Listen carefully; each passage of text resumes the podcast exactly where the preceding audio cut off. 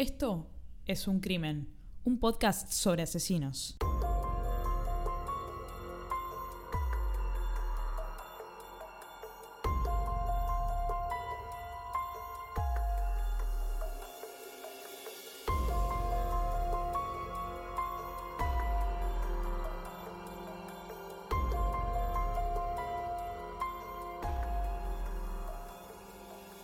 Hola a todos, ¿cómo están? Yo soy Ángeles. Y yo soy Anabela. Yo soy italiana. Otra vez. Y este es el séptimo episodio de este bonito podcast llamado Es un crimen. ¿Cómo te va, italiana? Bien, bien, me, me va bene. Ah. bueno, bueno, para, para, para, para, porque si no nadie va a entender la referencia. ¿Cómo que no? Si ya en los últimos 45 episodios de este podcast venís haciendo esa referencia. Si ustedes no entienden la referencia que yo acabo de hacer, entonces tienen que pausar, ir al episodio anterior, el de Carlos Gesualdo. ¿Bien? Y el anterior y el anterior.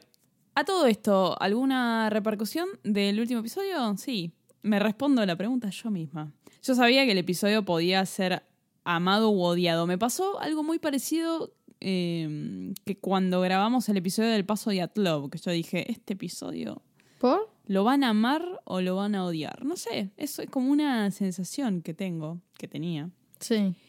Y con el episodio de Carlos Gesualdo me pasó que el 99,9% de la gente lo amó, por lo menos aquellos que lo expresaron.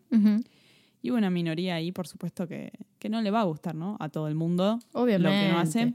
Igual, eh, esperen, ¿eh? porque esto que acaba de decir María no solo es importante, es muy importante, porque quiere decir que María pudo al fin poner en práctica su inteligencia emocional y se tranquilizó, ¿no? Porque estuvo bastante enojada con los comentarios que En le llegaron. realidad, Bastante. no, no, yo ya perdí la batalla con mi inteligencia emocional. Carezco absolutamente de inteligencia emocional. Mira, eh, te lo puedo decir en las palabras de mi amigo personal Tony Robbins. Cambia tu discurso y cambiarás tu realidad. Y cambiarás tu poronga, Tony Robbins. Cambia tu discurso y cambiarás tu realidad. Y esto aplica a todo el mundo. Bueno, ¿eh? El- próximamente podcast de autoayuda de Anabela. Cómo ser italiano y con inteligencia emocional en un podcast. A mí me pasa mucho que no logro entender por qué cuando algo a alguien no le gusta, necesita eh, expresarlo y, y- y, a ver, no es el segundo episodio del podcast. Es el episodio número 26. Que alguien me diga que escuchó todos los episodios y este justo tardamos 20 minutos en arrancar a hablar del crimen. María, Como todos los María, episodios, pero la María, puta madre, María. nunca voy a monetizar en YouTube. No, no, no, no. Déjame decirte algo. Esto para mí es muy parecido a lo que no pasa, lo, lo que no pasa, lo que nos pasa, ahí va de vuelta, lo que nos pasa a los argentinos con el fútbol y con la selección argentina, por ejemplo. ¿eh? Y yo sé que nos escuchan en otras partes del mundo, ¿eh? pero bueno, viste, el argentino, yo, yo, yo. Y pasa lo siguiente, cuando ganamos, ah, no, festejo, bárbaro, eh, jugamos bien o jugamos mal, lo que fuera. Pero Qué importante es resaltar cuando alguno se mandó una cagada o cuando hicieron algo mal, ¿no? Y siempre remarcar eso que está mal, que está mal, que está mal, que está mal. Y con el podcast a veces empieza a pasar un poco lo mismo, pero todo nace de un fanatismo, ¿entendés? O sea, yo creo que esto es bueno y que no existe la mala prensa. Ana Y dijo que- eso en el episodio 3 de este podcast. No, no, Bruno, no. Bruno está haciendo ruido porque tiene ganas de, de que le demos pelota a él y no a esto. No, la puta madre. Si Bruno puede hacer ruido, yo puedo tomar mate. No, no, vos no podés tomar mate. Bueno, pero mientras Bruno intenta arruinarnos la grabación de este podcast, me pasa que a mí nunca se me ocurriría escribirle a alguien que hace un programita en internet como este podcast de mierda y decirle, no me gustó nada lo que hiciste. Pu, pu, pu, prr". No. Pero María, si no estarías en la NASA, ¿Cómo? ¿eh? Esa es una frase que dice mucho ¿Qué tu dice padre? Sí. ¿no? Nada, bueno, después de este momento psicológico, aunque ustedes no lo crean, yo hablo en terapia algunas de estas cosas. A la mierda. Así que bueno, el último episodio, la verdad, eh, gustó mucho. Gustó mucho. Hubo gente que lo disfrutó muchísimo. Me voy a quedar con lo positivo. Eh, yo disfruté mucho de hacerlo y yo les voy a hacer otra confesión. Me está costando llevar adelante el podcast.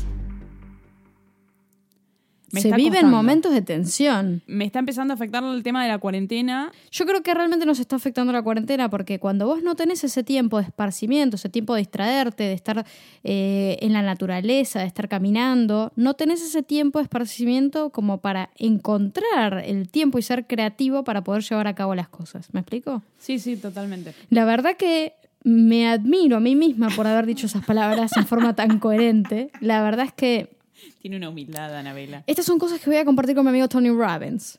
claro, porque en realidad ella es la que le da el discurso a Tony Robbins para que Tony Robbins se llene de, dólares. No es así. ¿No? No es así.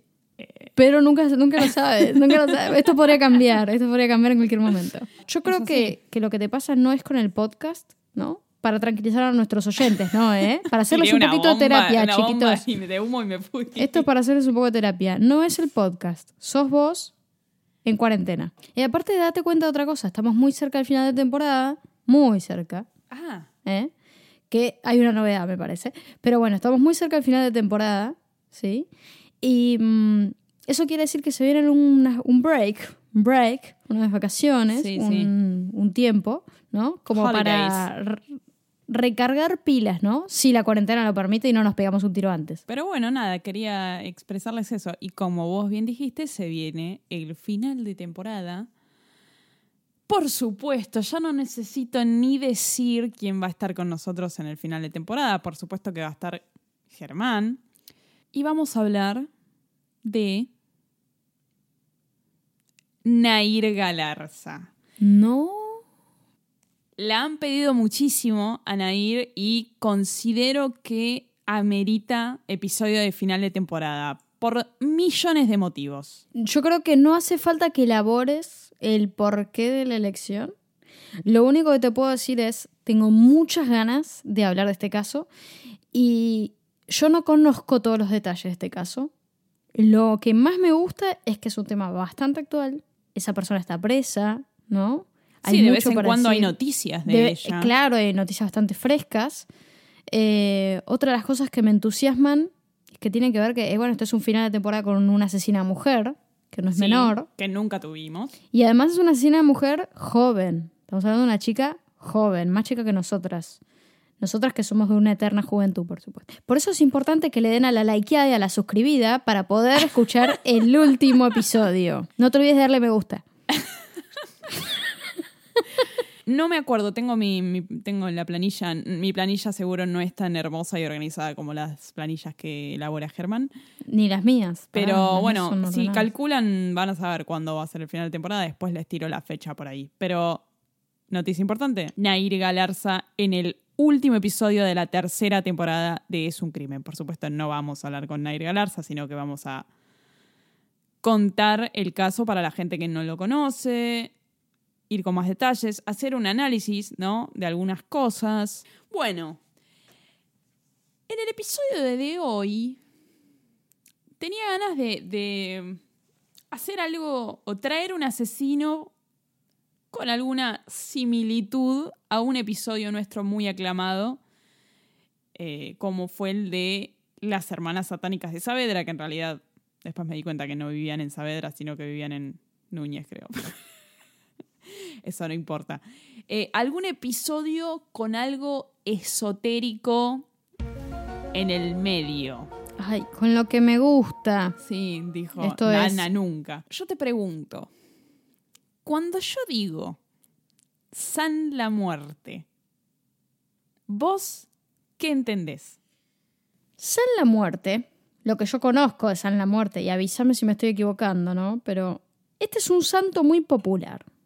San la Muerte. También es el santo de los presos, ¿no? San la Muerte. Y está muy asociado con el color rojo. Acá dije cualquier cosa, María me miró con la cabeza y me hizo, no, No, no, boluda, ¿no? Puede estar asociado con el color rojo, pero me parece que te lo estás confundiendo muy fuerte con el gauchito Gil. Es muy probable, es muy probable. Ahora, eh, San la Muerte es el santo de los presos. Me atrevo a decir que es el santo al que le rezan gente que anda en la clandestinidad. ¿Eh? Porque, y te voy a contar esto, ¿eh? María, ustedes saben, estudió música, mucho sí, ya tiempo. en el último episodio se habrán dado cuenta. Estudió música, fue al conservatorio y yo muchas veces me encontraba con Ángeles cerca del conservatorio. Ella fue a un conservatorio en el barrio de Almagro, ¿sí? Almagro en, en la ciudad de Buenos Aires, Ciudad Autónoma de Buenos Aires. Y me acuerdo de varias veces, ¿no? De encontrarnos por ahí cerca del conservatorio. Y María me mira porque no sabe qué mierda voy a decir. Tengo miedo. Pero María en ese momento tenía un auto, que es un Escort, un Ford Escort, que es un autazo. te si amo. Escort, te, te- te extraño. un auto muy te pistero, extraño. un Escort azul. Y una vez me acuerdo que estábamos yendo al auto después de que yo pasé a buscarla por la puerta del conservatorio y me dice, sí, estacioné acá en esta cuadra. Acá hay como una especie de mm, santuario, acá chiquitito, en la cuadra, que es un santuario que le hacen a San la Muerte. Y habían unos que tejedis ahí un poquito raros, rezándole ahí como alrededor de este mo- monolito, de este monolito de San la Muerte. Boluda, me había olvidado completamente de Eh, ese. Es que por eso me tenés a mí, querida. Por eso me tenés a mí. Y cuando me dijiste eso, me dijiste, vos subite al auto, cerrá la puerta, traba la puerta, nos vamos de acá. Me decías algo así como, evito estacionar sobre esta cuadra, pero bueno, esta vez no me quedó otra. Almagro es un barrio clase media. Mucha gente de otros países Sí, también. sí, sí, mucha comida, comida boliviana y peruana Mu- muy, muy rica. Exquisita. Sí. Sí, sí, sí, sí. sí. Es un barrio que tiene, te diría, bastante delincuencia, ¿no? De todos los barrios que hay en la Sí, ciudad autónoma de Buenos Aires. Hoy Shopping Abasto. En, Ah, eh, también. eh, antiguamente el mercado del abasto, ¿no? En esos alrededores, eso está muy cerca del conservatorio, está todo, estamos hablando de cuatro o cinco cuadras a la redonda. Conservatorio en Sarmiento y Gallo. Claro. Conservatorio Astor Piazzolla. y bueno, había como una especie de monolito ahí dando vueltas de San la Muerte y me acuerdo que María me dijo, vos subite al auto, cerrá, trabá, pup, pup, pup, nos vamos. Entonces fíjate, ¿no? San la Muerte, ¿con qué lo asocié yo? Con algo medio clandestino, medio urbano, medio... Con, con algo Sí. peligroso. O sea, vos me decís San la Muerte y en mi cabeza hago igual, igual, peligro. Ok, ok. En realidad, eh, eh, mi precaución en ese momento, para las mujeres, la calle no es lo mismo que para los hombres. Eh, yo solía tener mucha precaución porque, nada, había unos muchachos ahí que te decían algunas cosas, ¿viste? Y, Ah. y más allá de todo, quería evitar.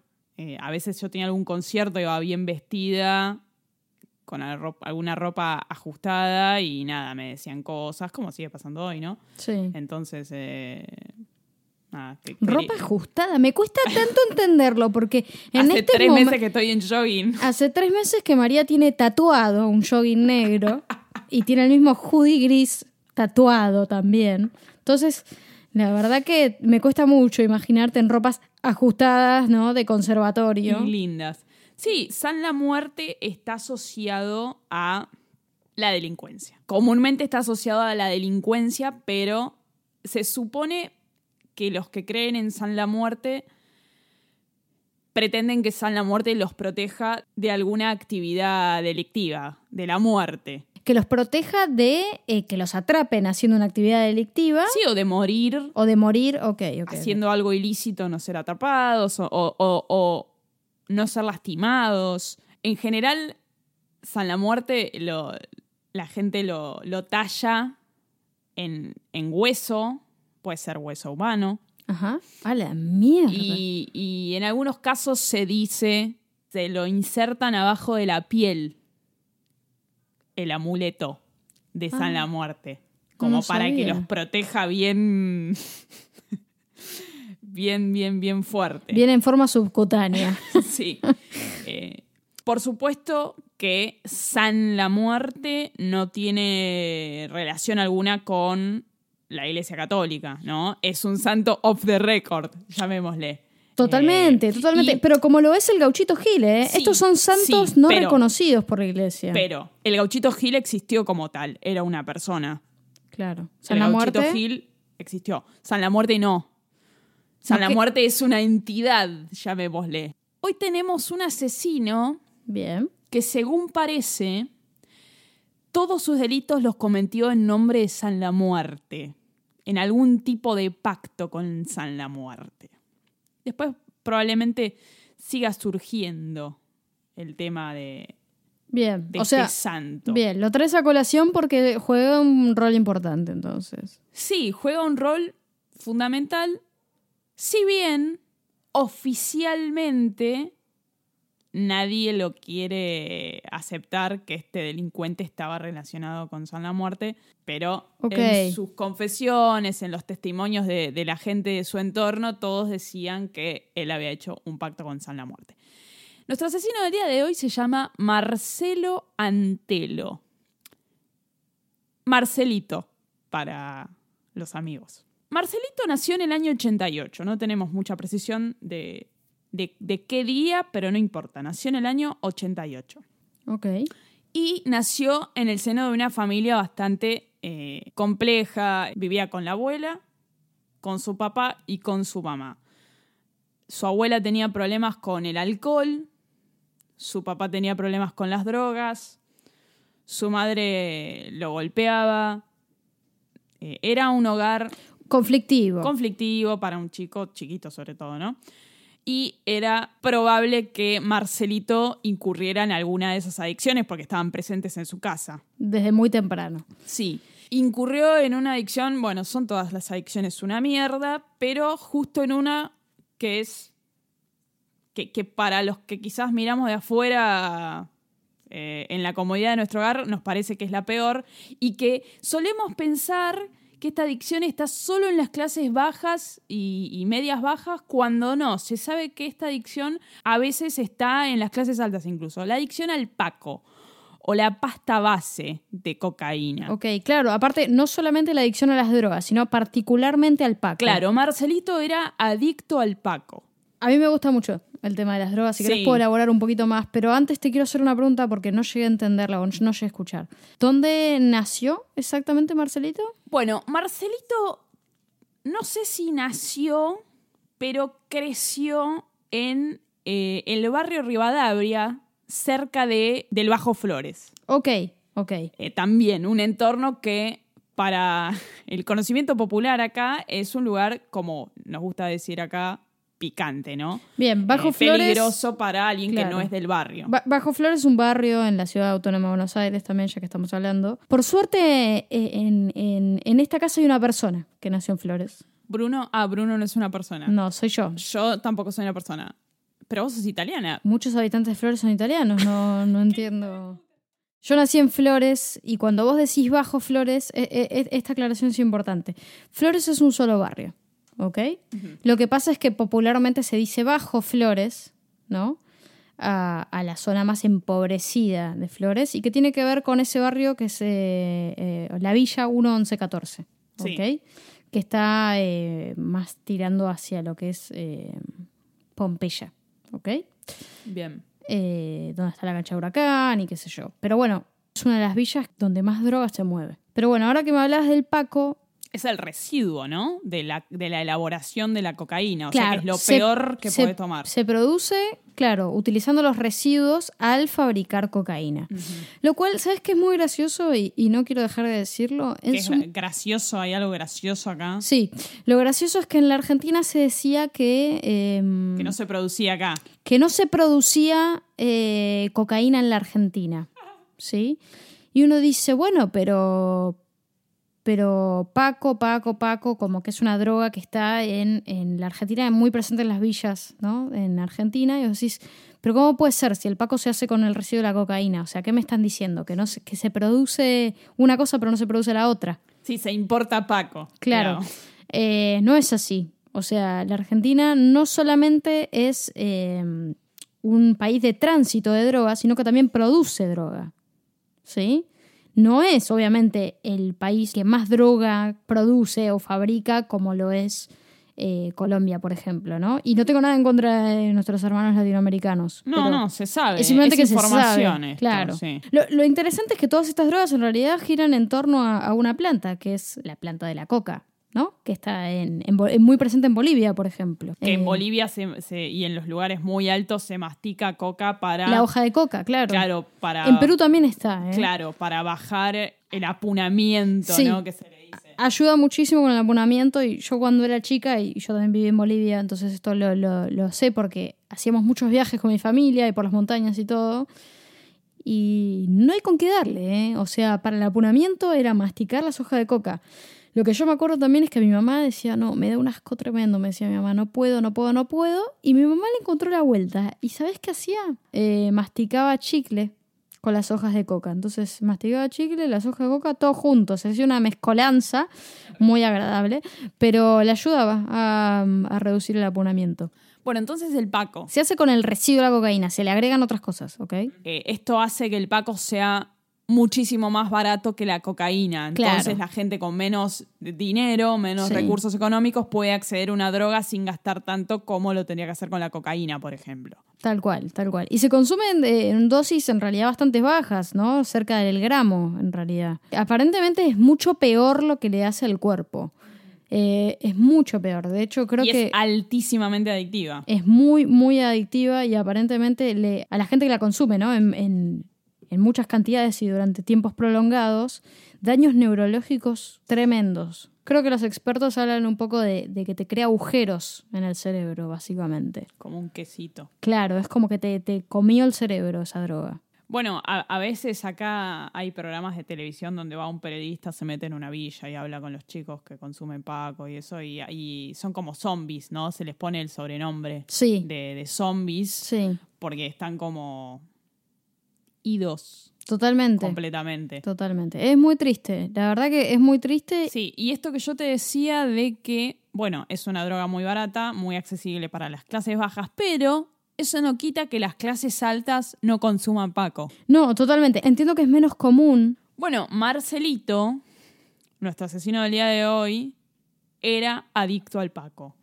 Y por supuesto, esta adicción le trajo infinidad de problemas en su vida. Como por ejemplo, bueno, lo echaron de su casa, sus propios padres adictos lo echaron de su casa por ser adicto al Paco. Abandonado, Marcelito a muy temprana edad empezó a consumir Paco, ¿no? Entre los 10 y los 14 años ya estaba consumiendo Paco. Cuando su madre lo echa de su casa, él se va a vivir con un tío que quería mucho y el tío, nada, eh, la verdad muy dispuesto a ayudarlo a salir de su situación. Y parecía que había una luz de esperanza para Marcelito, pero al tío lo matan en un robo, en un asalto, no sé. Muere el tío y Marcelito se vuelve a quedar solo. Ya tenemos dos abandonos en la vida de Marcelito. Después, entre los 17 y 19 años, entró a centros de rehabilitación para intentar recuperarse. Estuvo entrando y saliendo, entrando y ¿Por, saliendo. por voluntad propia o...? No lo sé, desconozco. Desconozco. Pero ninguna de estas entradas eh, lo ayudó. No, no. No había caso. Estaba de novio con una chica. La chica queda embarazada de él. Posteriormente tienen una nena. Y la chica finalmente lo echa nuevamente de, de- de la casa que compartían por eh, ¿Por su adicción? por su adicción, porque él era bastante violento con ella. Esta circunstancia empeoró todavía más su adicción.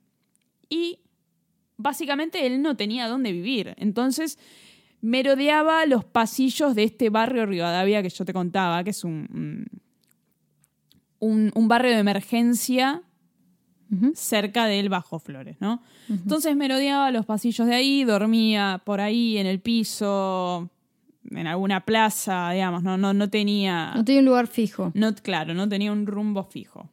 ¿Qué pasa? Empieza a cobrar cierta notoriedad Marcelito en este barrio. La gente ya lo conocía. ¿Por qué? Entre otras cosas, andaba haciéndose el, el capo con una pistola, con una escopeta, mostrándose eh, que le tuvieran respeto, digamos. Entonces ya lo conocían. Que no había que meterse con Marcelito, que era jodido Bien. se peleaba con otros chicos que estaban en el barrio, con dealers, y en una de esas peleas le pegan un tiro en un riñón y pierde un riñón. Así que estuvo ahí al borde de... De la Al muerte. borde de... Sí, estuvo bastante mal. mal que mal, el tipo intentaba salir de esta situación y se involucró con una iglesia, una suerte de culto, llamémosle, en la que él pensaba que eh, este grupo de gente podía ayudarlo con su adicción. Y se cree, digamos, que en este grupo, en este culto, se cree que ahí conoció o se acercó, mejor dicho, más a San la Muerte. Ok. ¿Tiene nombre este culto? En todos lados lo encontré, en todas las noticias, mejor dicho, lo encontré como la iglesia del Dios vigente. En algún momento, Marcelito se dice que hace un pacto con San la Muerte, que básicamente el pacto consistía en matar una persona por semana a cambio de drogas, dinero, bienestar, entre muchas comillas, ¿no? Porque ¿qué es el bienestar? Pero el pacto consistía en eso. Pero no termino de entender el beneficio acá. Eh, no, no termino de entender. Ok, matar a cambio de... Vos me matás una persona por semana y yo te doy droga, te doy dinero. A ver, esto eh, en, en la mentalidad de Marcelito, un tipo completamente atacado por la droga, probablemente no muy en sus cabales, andás a ver cómo creía que se le iba a retribuir esto, ¿no? Porque no es que yo mato a una persona, me toca el timbre San la muerte y me deja droga y, dinero, no. Era como una suerte de, de, ofrenda. Pero acá esta es la parte que no termino de entender. Este pacto lo hace él con su cabeza, ¿no? O sea, la muerte no existe. Digo, acá en, este en esta mm, secta del Dios vigente, me imagino, habían otras personas, ¿no? ¿Hay algún tipo de persona eh, atrás de todo esto? ¿Hay alguna persona con la que Marcelito hablaba? O, o, este creemos que este es un pacto que Marcelito crea en su propia cabeza, rezándole a San la Muerte? Relacionándose con gente que creía en, el, en San la Muerte, alguien le habrá dicho che, si vos haces esto, San la Muerte te va a probar con esto. Claro. Qué loco, ¿no? Porque entró en la secta para, para mejorarse, para recuperarse y... Sí, sí, y todavía no llegamos ahora en un segundo, vamos a pasar a la materialización de este pacto, digamos. No, claro, claro. Bueno, el 21 de febrero de 2010, Marcelitos ya tenía 22 años intercepta a, un, a un hombre, Jorge, para robarle. Y el hombre se niega. Marcelito le dispara en las piernas y se va corriendo, pero por suerte este hombre sobrevive. Ahora yo les estoy contando una serie de ataques que hizo Marcelito. Algunos terminan en muerte y otros no. Este, que fue el primero que conocemos, no pasó nada. El hombre terminó, por supuesto, con las piernas heridas, pero no murió. A todo esto, Marcelito no tenía antecedentes penales. Digamos, conocía que era un jodido ahí en el barrio, pero Claro. No tenía pronto. Esto fue cerca de, su fue en su barrio, digamos. Sí, sí, sí, sí, sí. Okay. Después, esto fue el 21 de febrero de 2010. El 24, tres días después, se sospecha que eh, mató a otro hombre llamado Santos porque éste le había reclamado unos documentos que Marcelito le robó cuando le robó la billetera. O sea, este hombre Santos le dijo, che, me robaste la billetera. No me importa la plata, pero ¿me puedes devolver los documentos? Algo, algo que todos hemos hecho en algún momento cuando nos han robado la billetera. Parece que Marcelito se calentó y lo mató. Pero por este crimen no fue condenado. No se pudo probar que Marcelito mató a este hombre. La gente del barrio, por supuesto, cree que sí, pero la justicia no logró comprobar. El 11 de abril de 2010, un par de meses después de, estos ataques previos que yo te contaba, un chico llamado Rodrigo por algunos diarios o Emiliano por otros diarios, la verdad que me tienen las bolas llenas los diarios. Bueno, este chico de nombre Emiliano o Rodrigo, de apellido Escurra, Llamémosle Rodrigo. En la mayoría está como Rodrigo. Bueno, este chico tenía 27 años, muy jovencito. Estudiaba filosofía. Él vivía en Palermo con su padre. Era, digamos, no del entorno social, del mismo entorno social que Marcelito, era de otro entorno. Pero era adicto a las drogas y en ese momento se dice que estaba en rehabilitación, no se sabe, pero parece que había ido al barrio Rivadavia a comprar droga. Ok. Estaba volviendo este chico en bicicleta cuando lo intercepta Marcelito con otros 10 chicos más. Eh, Digo chicos porque eran más chicos que Marcelito. Marcelito era el mayor de edad de todos y se notaba que era el más grande en el grupo, digamos. El grupo de chicos este se llamaba la banda de los Kinder. La banda de los huevos Kinder. Me parece. Marcelito y la banda de los Kinder lo interceptan a este pibe. Por supuesto, que le dice Marcelito a este pibe? Dame la plata, dame la billetera, dame todo, pero se cree que Marcelito sabía que este chico había ido a comprar droga y quería la droga. Ah, ok. Todo este griterío lo escucharon todos los vecinos. Bueno, se cree que Marcelito le pidió a Rodrigo la droga y el chico se negó y por eso Marcelito le pegó un tiro en el pecho y se fueron corriendo. Marcelito con los pibes se fueron corriendo y lo dejaron al pibe este con el tiro en el pecho, tirado en el piso, agonizando. Vuelve Marcelito, no sé, a los 20 minutos a ver qué se había olvidado de afanarle, de robarle a Rodrigo cuando el pibe todavía estaba vivo. Ok. Y bueno, y se va. Y el chico finalmente muere. Ok. Le sacó la droga al final. Le sacó la billetera, le sacó el celular, le sacó la droga. eh, digamos, en, el- en las pertenencias del- de, de este chico no, no, no había nada. Ok. Le habían robado. Bueno, todo esto lo escucharon los vecinos. Incluso Marcelito hablando con sus amigos. Contaba lo que había pasado. Me hace acordar al caso del concheto, viste, que se, se, se ufanaba de sus Sí, hechos. sí, sí, totalmente. Bueno, parece que Marcelito le dijo a uno de sus amigos, se retobó y lo tuve que matar. Bueno, este se cree que es el primer homicidio, el, el- el primer asesinato que Marcelito ejecuta para sana muerte. Ok. Sí, parte de este pacto, ¿no? Claro, El- este, el asesinato fue, digamos, la primera ofrenda, si se quiere. Ok.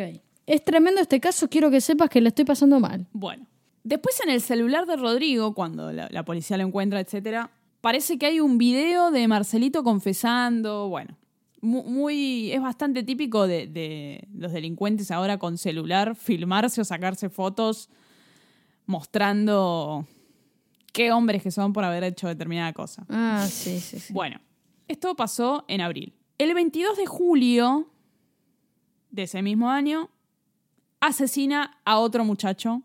No, no se conocen muchos detalles de este asesinato. Y después, el 8 de agosto, a todo esto Marcelito estaba Sí. tranquilo, ¿no? Por ahí. Out and about, digamos. Sí, el 8 de agosto viene otro hecho.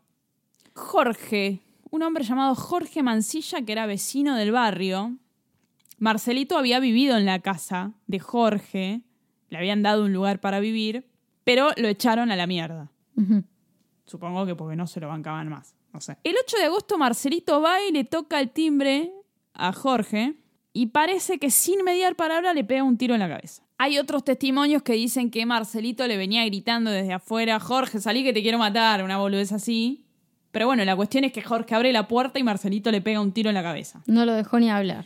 No. La pistola con la que Marcelito mató a Jorge era una 9 milímetros propiedad de un efectivo de la Policía Federal, Claro. que no tenía limado ni el número de serie ni el logo.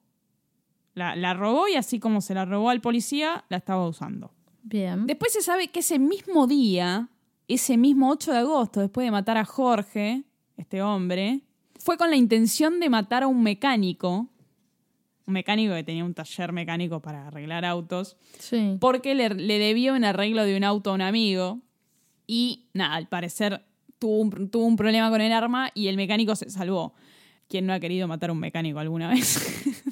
Acá María lo menciona, porque ya que hablábamos del escort, María tiene un historial muy importante con, con, con mecánicos, con talleres mecánicos, ¿no? Sí, sí. Entonces me imagino que a este mecánico lo habrán querido matar varias veces. Yo supongo que a los mecánicos los deben, los deben amenazar de muerte muchas veces en su carrera. Lo que pasa es que a veces tienen medio como mala fama, ¿viste? Como que te quieren cagar, ¿viste? Te dicen, no, bueno, en realidad es el. Es la bomba de agua, sí, sí, yo te la cambio. Es el radiador que gotea y toca acá el embrague. Estoy diciendo que boludez. Y bueno, nada. Entonces hay que cambiar la caja entera. Vos decís, la puta madre, hicieron una boludez, ¿viste? Y es que nunca sabes cuándo te están No, cagando. además, por ahí te dicen la verdad y por ahí vos le dejás el auto y te lo arreglan y vos te vas, te lo entregan y vos no sabes qué pasó adentro del auto. Obvio que no sabes. No Entonces, tenés por ni ahí, idea. Por ahí el tipo te dijo la verdad, pero por ahí no arregló una mierda. Obvio.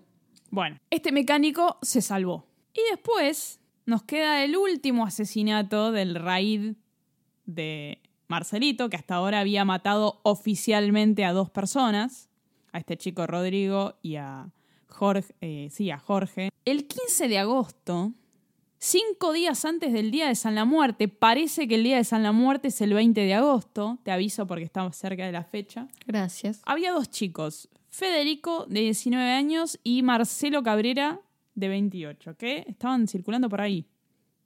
Y, lamentablemente, su camino se cruzó con el de Marcelito. A Federico le, le dio un tiro en la cabeza y al otro chico, eh, Marcelo Cabrera, le disparó nueve veces. Aparentemente, según cuentan los artículos periodísticos, no les robó nada. Estos dos casos fueron, digo dos, ¿no? Este último asesinato, el de, el de Federico y Marcelo, fue el que hizo que lo agarraran, básicamente. Después de matarlos, se sentó en un, en un cantero en la calle. Eh, no sé si ubicás la, la intersección de Bonorino y Oceanía. No, no. Bonorino la conozco, pero Oceanía, Oceanía no. no. Bueno, él se sentó en Bonorino y Oceanía a, A meditar. a tomar, a relajarse un poquito. Tenía la pistola con él, no hizo nada de esto que hacen los asesinos a veces, que es tirar el arma, no, no, no. Tenía la pistola con Se él. sentó ahí. Sí. Y en ese momento es en el momento que lo agarran, ¿no? Parece que no se la hace tan fácil a la policía porque se empiezan a tirotear, bueno, finalmente Lo detienen. lo detienen. Bien. A los 22 años. Era muy joven. Cuando lo detienen, él confiesa todo este tema de sana muerte. Con lo cual, la policía no sabe si creerle o no. Las pericias psicológicas dan que él está ok, que no tiene ningún delirio místico ni nada por el estilo. Lo cual, para lo que vos planteabas antes, es raro, porque uno dice, bueno, este. Nada, estaba. Hizo como las hermanas satánicas, digamos. Hizo un pacto con San la Muerte. Lo que pasa es que, bueno, Y lo hizo racionalmente. lo hizo racionalmente, claro. Bueno, juicio. El juicio comienza el 6 de agosto del año 2012, Dos años después. dos años después de, de este último crimen. Este fue un caso que llegó bastante a los medios. Sí, o- sí, sí, sí, sí, sí, sí, porque aparte ¿Pero por qué? era un asesino en serie. En, en las noticias de ese momento aparece como el primer asesino en serie después de Robledo Puch. Era como un evento, ¿no? Ok. ¿Cuántas muertes en total? Oficialmente, a ver, sí, ya que, ya que estamos con esto, fue condenado a prisión perpetua por cuatro homicidios y una tentativa de homicidio que fue la del mecánico. Pero se cree que mató Muchísima gente muchísima más. gente más. Claro. Por ejemplo, eh, entre los asesinatos, estos que yo fui contando, aparecía gente muerta en el barrio, apareció un cuerpo calcinado, un montón. Un montón, pero que no había pruebas Claro. suficientes para. No se lo podías atribuir a él, Claro. de ninguna manera. Ok. Después hubo un caso, eh, creo que fue ese que yo te comentaba de Santos, Sí. que la familia decidió no, que no pasara nada, digamos, no presentar cargos, no presentarse al juicio. Calculo que tendrían miedo de algún tipo de... Represalia. Sí, no sé. Después de haber confesado los días de, de detención, esos que yo te digo que lo agarraron y él dijo, sí, sí, fue- esto fue por San la Muerte. Testigos que dijeron, él hizo un pacto con San la Muerte, me dijo. bueno, después de esto, me imagino que por consejo de sus abogados o algo así, dijo que no. Eh, que no. No, yo no hice ningún pacto con nadie. Qué interesante. Sí. Pasa que tampoco queda muy serio, ¿no? Hizo un pacto con Salomón. Pasa que no hay excusa. O sea, igual mató a esta gente. Por supuesto que no hay excusa, pero eh, en su imaginario él estaba llevando a cabo los asesinatos para determinado fin. Como, por eso me hace acordar a las hermanas satánicas. Ellas mataron al padre. Incluso se cree que el padre estaba de acuerdo Sí. porque creían que tenía al diablo bajo la piel. Bueno, acá es lo mismo. No es matar, matar en ocasión de robo o matar porque tengo ganas o... Bueno, al final del día le, le terminaba robando las pertenencias a las víctimas. Sí, pero especialmente buscaba la droga o la plata para la droga, Sí, ¿no?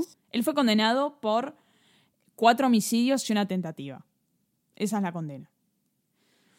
Pero después se cree que fueron cinco los homicidios, dos tentativas, cuatro asaltos a mano armada, extorsión, tenencia ilegal de arma de guerra, encubrimiento, lesiones graves. Lesiones graves, me imagino, por este tiroteo en las piernas eh, Sí. al hombre este. Y todos estos delitos fueron entre febrero y agosto del 2010. Claro, todo junto, en Claro. poco tiempo. Ok. No, el comentario que te quiero hacer es, es, eh, más de tipo judicial, ¿no? ¿Qué, qué pasa con este tipo de, casos? Este, por, por nombrar un ejemplo, ¿no? Donde eh, lesiones graves, eh, portación y tenencia de arma. Sí, es cierto, pero el asesinato es un cargo más grave.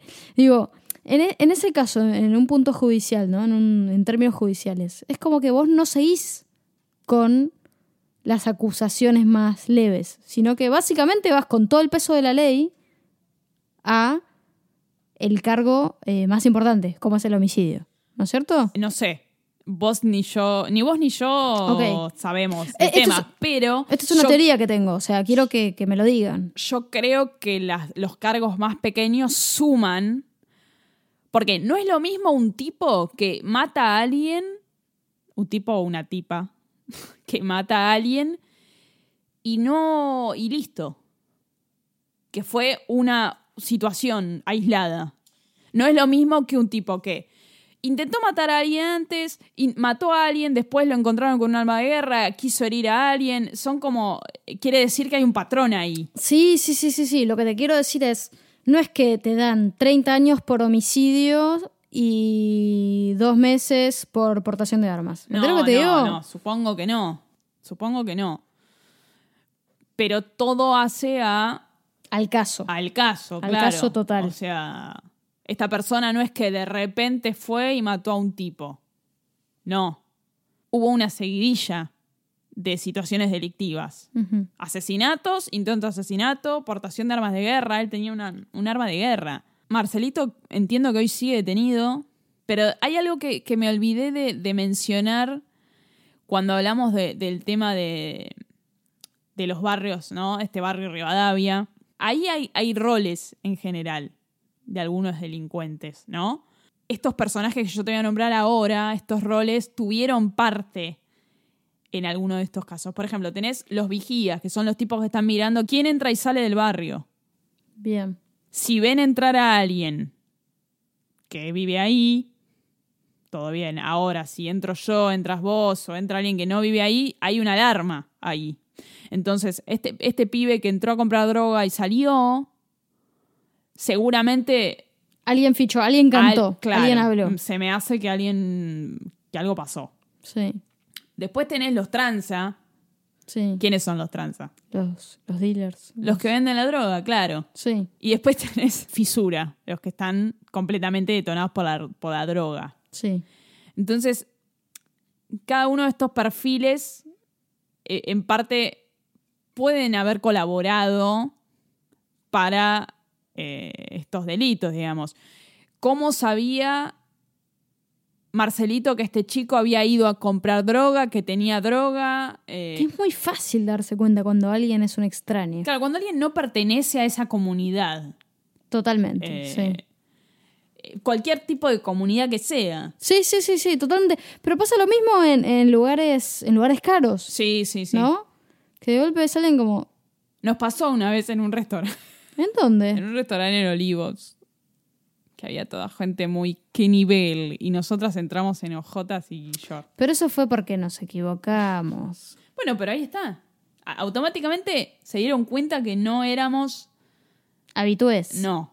Entonces, nada, e- estos personajes pueden llegar a, a- a- a colaborar, digamos, en, en estos crímenes. Así que eh, los invito a pasar, creo que era la calle donde estaba el, el monolito ese, el monolito ese creo que era Valentín Gómez, me parece que era la Vos calle. sabés que mucha gente se, se tatúa Sí. La Muerte. Como también se, han- se tatúan muchos al gauchito Gil. Del Gauchito Gil no, no sé demasiado. Creo que era un, un muchacho que lo mató alguna fuerza policial, no sé.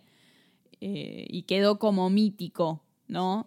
Si ustedes van por, la por las rutas argentinas, se ven eh, en algunos árboles Muchas santuarios, ¿no? claro. Santuarios, sí. Todos, eh, las características son de color rojo. Sí. Eh, y en San la Muerte la característica es que son de color negro, digamos. A no confundir San la Muerte con la Santa Muerte, que es, me parece, desconozco, otra deidad, no sé si de México o de dónde. Bien. Pero San la Muerte es, es propio de acá. Bueno, ¿te gustó este caso? Me gustó. Y ahora sí, ya estamos en la recta final. Quedan solo tres episodios. Bueno, en realidad quedan dos. Pues esto ya terminó.